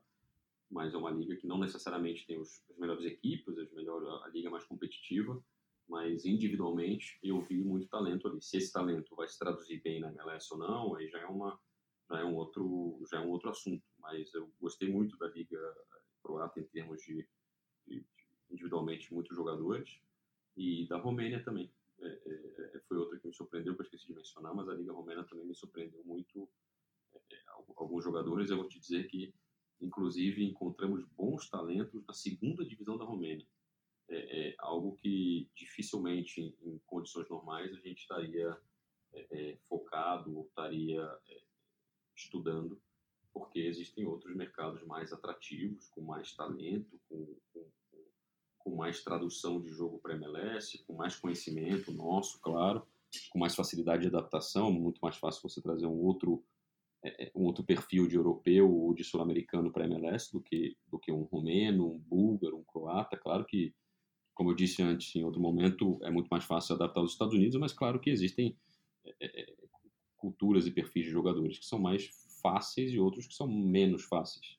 Mas me surpreendeu muito esse, algum desses mercados, porque são, são mercados que geralmente a gente não, não, não tem nenhum enfoque, a gente estudou, assistiu e, e os jogadores que os scouts me apresentaram foram de fato surpreendentes, positivamente, desses lugares. Lá está, Ricardo. A, apesar de, pronto, obviamente, apesar disto ser uma situação em que ninguém queria estar, mas acaba uh, puramente falando em termos de, de, scouting, acaba por ser uma, uma vantagem vocês poderem ter um tempo e escapar um bocadinho à correria do dia a dia, não é? E da, da necessidade de viajar e ver jogos para poder também conhecer um bocadinho e aumentar um bocadinho os horizontes nesse sentido, não? Sem dúvida, sem dúvida. E a gente. É, é, uma coisa que eu sinto falta, quer dizer, de ver o jogador ao vivo, é porque o vídeo é muito importante para você filtrar, para você entender o jogador, para você conhecer, para você estar tá usando uma ferramenta de scout para assistir o atleta. Né? Então, é, é, isso é um filtro necessário. Né? É, quando, na minha posição, por exemplo, de estar dentro do clube todo dia, eu não vou ativamente viajar para ver competições e atletas. Né? Os scouts têm, esse, têm, esse, têm essa atribuição. É, é, temos um scout no Brasil, por exemplo. No Brasil tem jogo quase todo dia, de todas as divisões, e é fácil chegar, e é fácil em São Paulo, por exemplo, onde ele mora. É, é, é ele vai de carro, ele consegue ver jogo todo dia. aqui nos Estados Unidos é muito mais difícil isso, então eu costumo ir no, no no momento final do processo, né? antes da gente de fato assinar o jogador, vou lá assistir um, dois jogos e, e aí consigo ter uma ideia é, do atleta, porque quando você assiste um, um, uma ferramenta de scout, você está vendo um frame do atleta, né? você está vendo o lance ali. Quando você está ao vivo, você tem algumas peculiaridades que você consegue é, entender melhor o aspecto tático, principalmente a leitura tática de jogo do atleta, é, é, é algo que o, que o ao vivo vai te dar de maneira 10 vezes melhor do que o vídeo te dá. Falando também dessa, dessa observação in loco, um, tu, uh, e regressando aqui ao início da nossa conversa, uh, uma das tuas grandes preocupações, como, como já falámos, quando chegaste a Orlando City, foi o trazer, uh, de trazer jogadores com uma mentalidade mais, mais vencedora. De que forma é que tu acabaste por realizar esse filtro? O que é que os jogadores acabavam por ter de mostrar para que encaixassem nesse perfil? Existem duas maneiras. Bom, o, o, o, o mais fácil a maneira mais fácil de responder é dizer atletas que já saíram campeões em outros lugares. É, é, é, então, isso é uma coisa que a gente costuma, muitos scouts e muitos diretores que eu converso e tal, quando você procura esse perfil de jogador de mentalidade vencedora, você quer ver quantas taças esse jogador já levantou, de fato, né? Em que, quantos grupos vencedores ele já participou, porque não só, é, é, não só participou ativamente dos jogos daquela equipe campeã, mas participar de um grupo vencedor, né? um grupo de atletas, um plantel que tem uma mentalidade vencedora e que, e que, se, e que se posicionou no, no, no objetivo de, de, de, ser campeão né? e passou por provações e, e, e, tudo isso. E participar de um grupo assim, de um, de um balneário assim, de um dia a dia assim, é, dá um, uma experiência muito enriquecedora para o atleta que, que que vai, vai, vai, vai acabar reagindo à pressão de maneira diferente por já ter vivido aquele momento, assim como um atleta que já participou de uma, de uma, de uma briga do, contra o descenso também vai ter experiências é, importantes para determinados momentos de pressão, de, de, de competição. E a gente sem dúvida, até porque depois tu podes complementar também isso com o networking, não é? E ter informações sobre a participação efetiva do, do jogador nessas equipas, em termos de espírito de grupo, etc. Exato, e aí é nesse ponto que eu queria chegar. A gente costuma conversar sempre é, com ex-companheiros, né? Geralmente a gente não costuma conversar com um companheiro atual é, de determinado jogador, mas se o jogador está no Braga e já passou pelo Porto e pelo pelo Famalicão, eu gostaria de conversar com pessoas do Porto, do Famalicão, que, que jogaram com ele, que estiveram com ele, para entender o tipo de, de, de, personalidade, de mentalidade que aquele atleta tem em determinados ou em diferentes momentos do, do, das partidas e dos torneios. Né? Durante na, na, análise de vídeo, na análise presencial, você consegue ter uma leitura mais ou menos do que da, da, da força mental do atleta. Né? Eu costumo sempre contar a ideia, uma história de que é, contratei em determinado momento no Columbus Crew um jogador que eu fui quatro vezes a, a assisti-lo ao vivo e não consegui vê-lo jogar um minuto. Ficou as quatro vezes que eu fui para a Argentina, ele esteve no banco. E, e, eu, eu fiquei 90 minutos vendo como ele, eu não sei o resultado do jogo, mas eu fiquei olhando para ele 90 minutos no banco, como ele como ele fazia o aquecimento, como ele conversava com o treinador, como ele reagia à torcida, como ele reagia ao gol sofrido, ao gol feito. E, e, e foi muito curioso. E, e, depois de uma das partidas, nós saímos para jantar com esse, com esse jogador, eu e o, e o, nosso scout na época do Columbus. É, e o jogador ficou mais ou menos uma hora e meia, duas horas com a gente no restaurante, é, sem encostar no telefone celular, no telemóvel. E aquilo chamou muita atenção. A gente comentou sobre isso, porque veja, um menino de 19 anos que ficou sentado num restaurante por duas horas e não encostou no telemóvel, esse é um menino sério que está querendo essa oportunidade, né? porque é, é, na gera, ainda mais na geração dele mais jovem, você conseguir manter a sua concentração é, é, aspecto importante para você durante tanto tempo é, é, e, e, algo fora e algo fora da realidade do atleta, né? Que é uma conversa sobre contratação, sobre outra liga e tal. É uma, é uma conversa chata para a realidade do jogador, do atleta. É, é, é, foi um aspecto que chamou nossa atenção e foi uma contratação que deu super certo. E é um jogador de mentalidade super vencedor sem nunca ter levantado um troféu. Aí é outro caso que eu tinha falado. Aí... Nem o Gareth Bale consegue fazer isso no banco, no banco dos jogos, quanto mais. Olha, no, no Tottenham ele melhorou porque agora ele sabe que as câmeras estão para ele, né? Então ele tem comemorado os gols do Tottenham, pelo menos. Não, mas já voltou a estar agarrado. Ah, já voltou. agarrado ao telemóvel. mas, mas dizias, desculpa, para terminar, estavas a dizer Não. uma.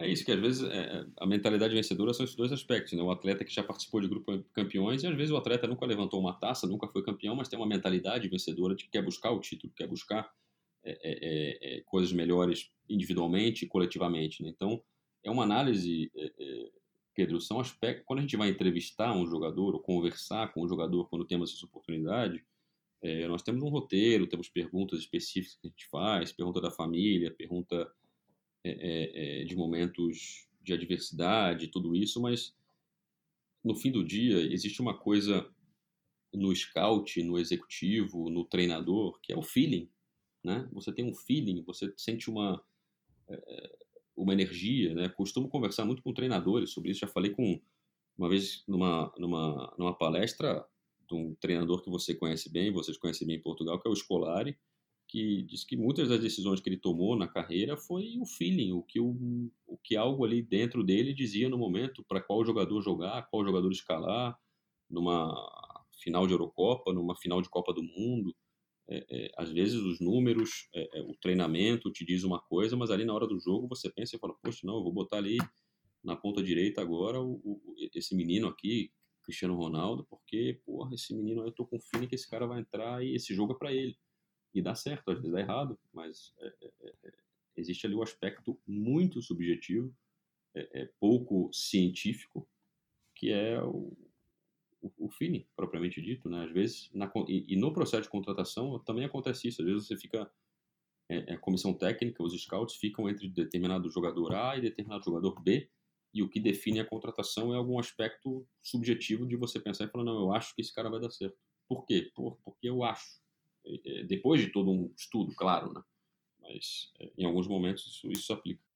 E falavas há pouco também daquele caso curioso em que tu, tu passaste vários jogos, três, quatro jogos, a, a observar os jogadores que estão no banco, mas a verdade é que também para analisar o tal aspecto mental acabam por ser eh, importantes os indicadores corporais, não é? Que o jogador vai mostrando ao longo do jogo. Exato. Tu, a, que, a que indicadores deste tipo é que tu acabas por dar mais relevância quando observas um atleta?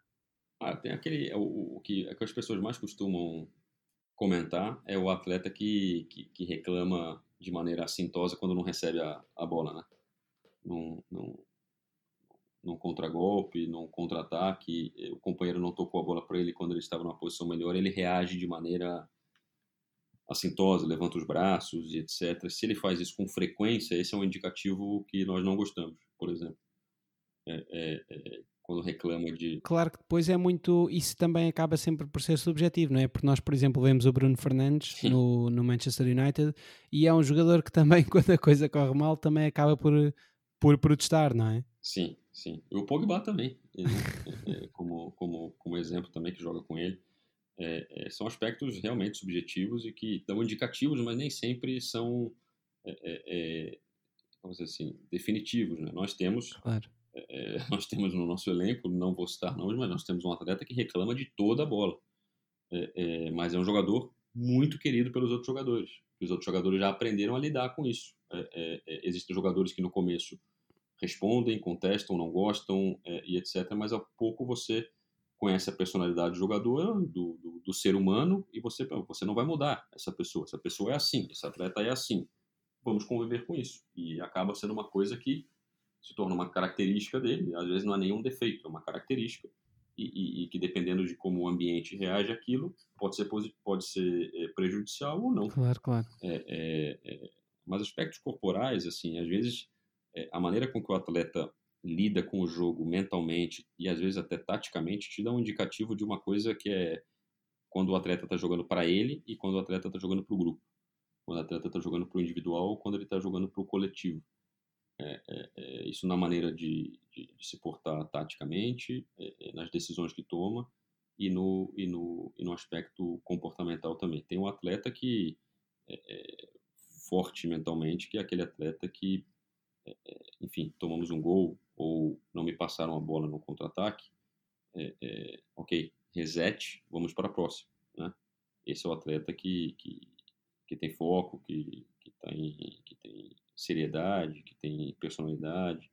Isso, é, é, eu diria que a maioria dos atletas reage dessa maneira, né? porque o princípio básico de você, dentro de um grupo de jogadores, saber que ninguém errou de propósito, né? ninguém erra é, um passe, um contra-ataque, um gol querendo errar. Então, existe a coisa, existe a, a, a dor da derrota, a dor da falha, a dor do erro, e existe é, é, a consciência de que no futebol as coisas mudam muito rápido. Então, perdemos um jogo, perdemos uma bola, perdemos um gol, tomamos um gol numa falha de um companheiro, vamos para a próxima, porque ou a gente vai falhar de novo, ou a gente vai corrigir essa falha em alguns segundos, em alguns minutos, em alguns dias. Né? É, é, então, são, são aspectos que vão mudando muito rápido. Exato, exato. E Estamos já a entrar aqui na, na reta final da nossa conversa, o que é uma, uma pena porque está a ser uma baita de uma conversa. Legal. Eu gosto sempre de introduzir aqui esta palavra. Baita. uh, de forma muito prática, e obviamente que isto também pode ser até redutor, mas também para dar alguma informação mais técnica uh, a todos os que nos ouvem. Se escolhermos duas posições no terreno de jogo, por exemplo, um médio centro ou um segundo avançado, o que é que, nestas posições em concreto, a que aspectos é que tu costumas estar uh, mais atento e a que aspectos é que também são aqueles que te chamam mais a atenção por serem normalmente aqueles, aquelas áreas menos fortes de, deste tipo de, de atletas? Ah, isso varia. É, é, difícil, Pedro, dar uma resposta concreta nisso, mas eu vou tentar.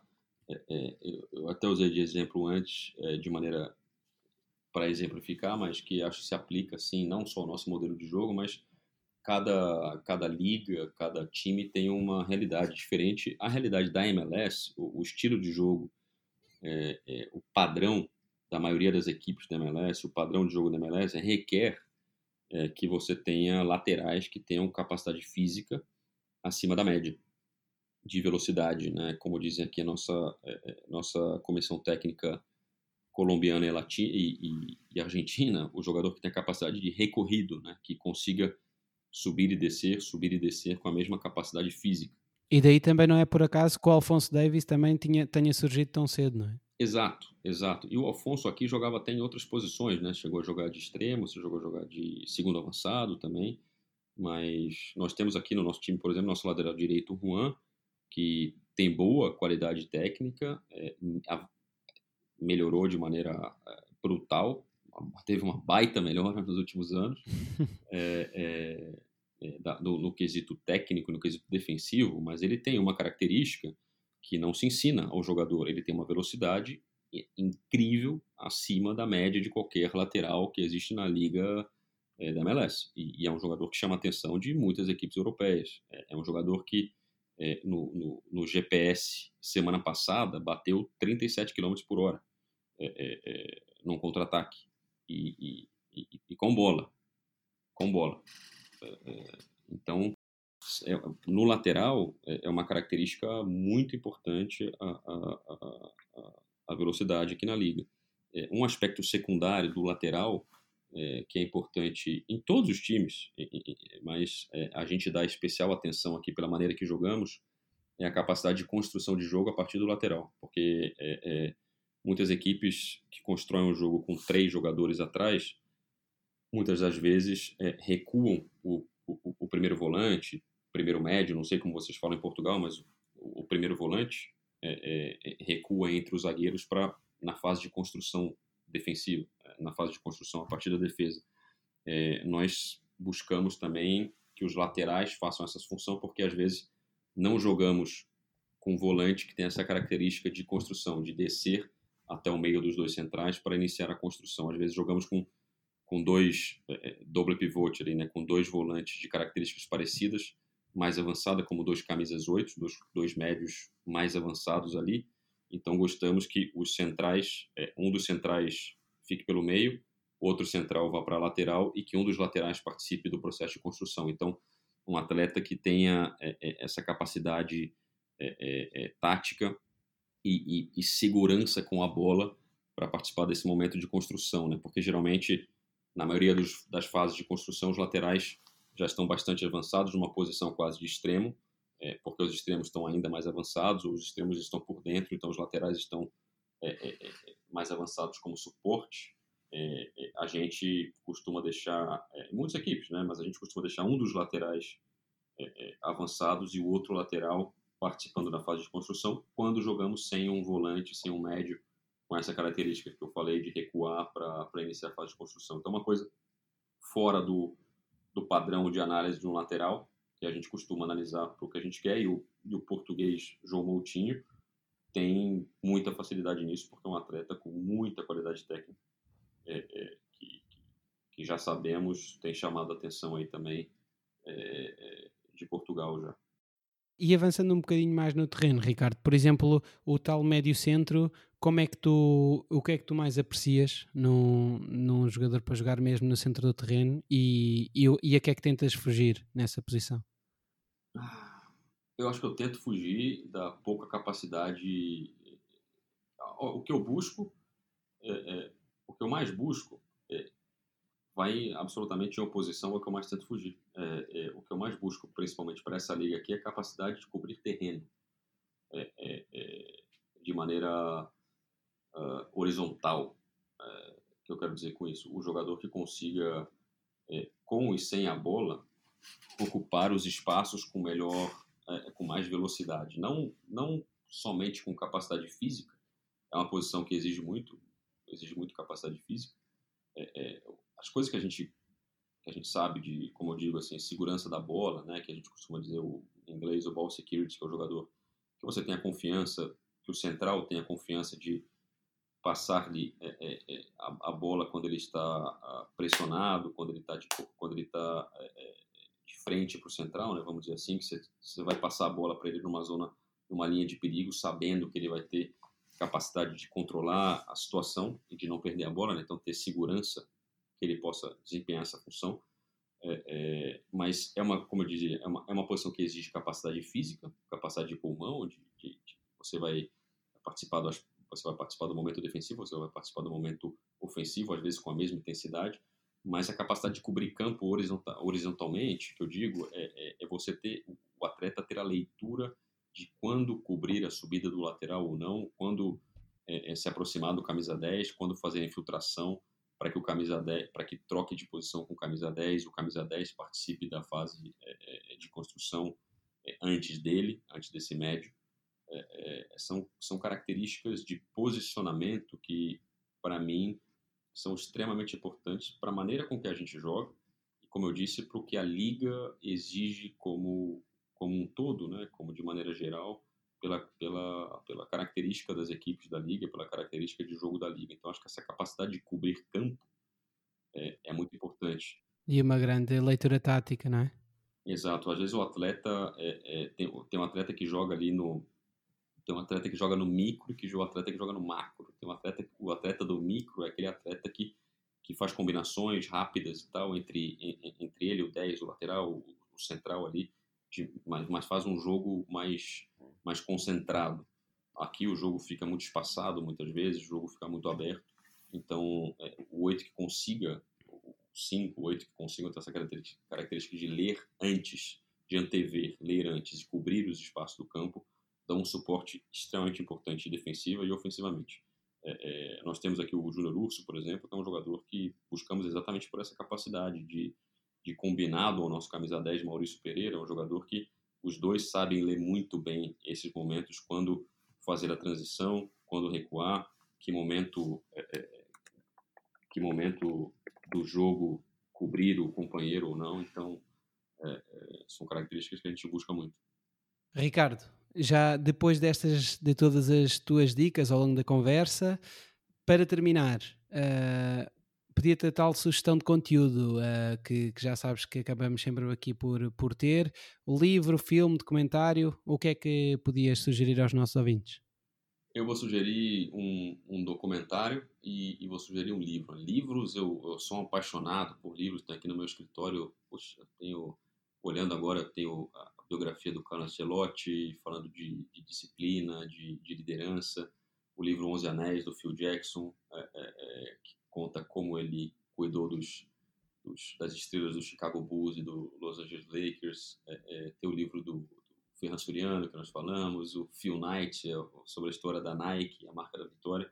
Mas o que eu mais gosto, que mais se aproxima do tema que a gente tem conversado mais, é, é que é do Scout, para mim, é o, é, é, o Método Monte, é, o livro do Daniel Pinija, que, que, que fala sobre o Monte, que é o diretor de futebol do Sevilha, que, enfim, foi jogador do Sevilha, se aposentou cedo e começou a trabalhar no departamento de scouting. É, o, é o é o diretor, é o executivo que, que basicamente mudou a história do Sevilha. Né? O Sevilha que já ganhou cinco ou seis vezes a Liga Europa nos últimos anos, nos últimos 15 ou 20 anos, e, e, e foi um, um, Tem histórias de contratação de jogadores é, de valor abaixo do mercado e vendas espetaculares, né? como é, Daniel Alves, Rakitic, Sérgio Ramos, salvo engano, enfim, não, Sérgio Ramos veio do Raio Valecano, não sei se passou pelo Sevilha, acho que passou.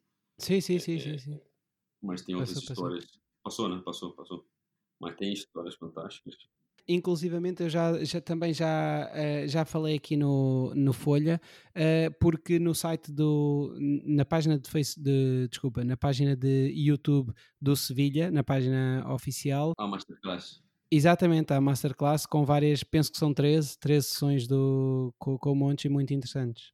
Muito interessantes e, e, e uma coisa que é, é, é, que sempre chamou a atenção que o, que o, que o, que o Monte fala, uma frase que ele sempre fala que, que, que sempre me chamou a atenção foi que o, o recrutamento não termina no aeroporto. É, é, e, e, dentro desse livro, ele dá aspectos muito práticos sobre é, é, a, o processo de avaliação de jogadores, né? práticos mesmo, assim, é, é, como você monta um relatório, o que, que você vê, o que, que você faz, como que o scout conversa com o head scout, como que o head scout conversa com o executivo, qual que é o approach que você faz com o treinador. Ele fala muito disso na masterclass também, que você citou do YouTube. É, no livro está bastante detalhado também. E, e essa frase para mim chamou muita atenção, que o recrutamento não termina no aeroporto, que é, o, é, é, é, é como o departamento de scouting pode ajudar na adaptação de um jogador na sua nova equipe, na sua nova cidade, na sua nova realidade. Porque é, é, é, eu, por experiência própria, tenho visto que é, o scout, por ser a pessoa que primeiro identifica aquele jogador que o clube quer contratar, ele automaticamente cria uma relação de confiança com o jogador. Porque geralmente a primeira pessoa a conversar com o jogador ou, ou com o agente e tal é o scout. Então, o jogador, ao desembarcar num terreno novo, num país diferente, que ele não conhece ninguém, num clube que ele não conhece ninguém, ele tem uma figura que é familiar, que já viu ele, que ele já conheceu, que ele sabe que buscou ele, que é o scout. Sem dúvida. É, é, é, então, é, a gente tem aqui, a gente tem aqui no clube uma pessoa, em muitos clubes da Europa tem isso, uma pessoa responsável pelo que a gente chama de boarding do jogador, né? uma pessoa que vai ajudar o jogador a procurar casa, escola para os filhos, é, é, onde ele vai cortar o cabelo, onde ele vai comer, onde é o supermercado, o carro, etc. Uma pessoa que ajuda em todos esses aspectos. Mas antes dessa pessoa, vem o scout que, que, que, que vai apresentar a cidade, que vai contar para o jogador a realidade do clube, o dia a dia, é, e vai ser uma figura ali, a primeira figura de, de familiar para o jogador. Né? Então, o Monte fala bastante sobre isso, e, e isso é um aprendizado muito grande. E, e, a minha dica de documentário, minha dica é, de vídeo, é um, é um documentário que eu terminei de ver recentemente. Eu não vou dar nenhum spoiler, mas as pessoas assistam Take Us Home, que fala do Leeds United, ah, sim, sim. equipe dirigida pelo, pelo Marcelo Bielsa. Está é, tá no Amazon Prime.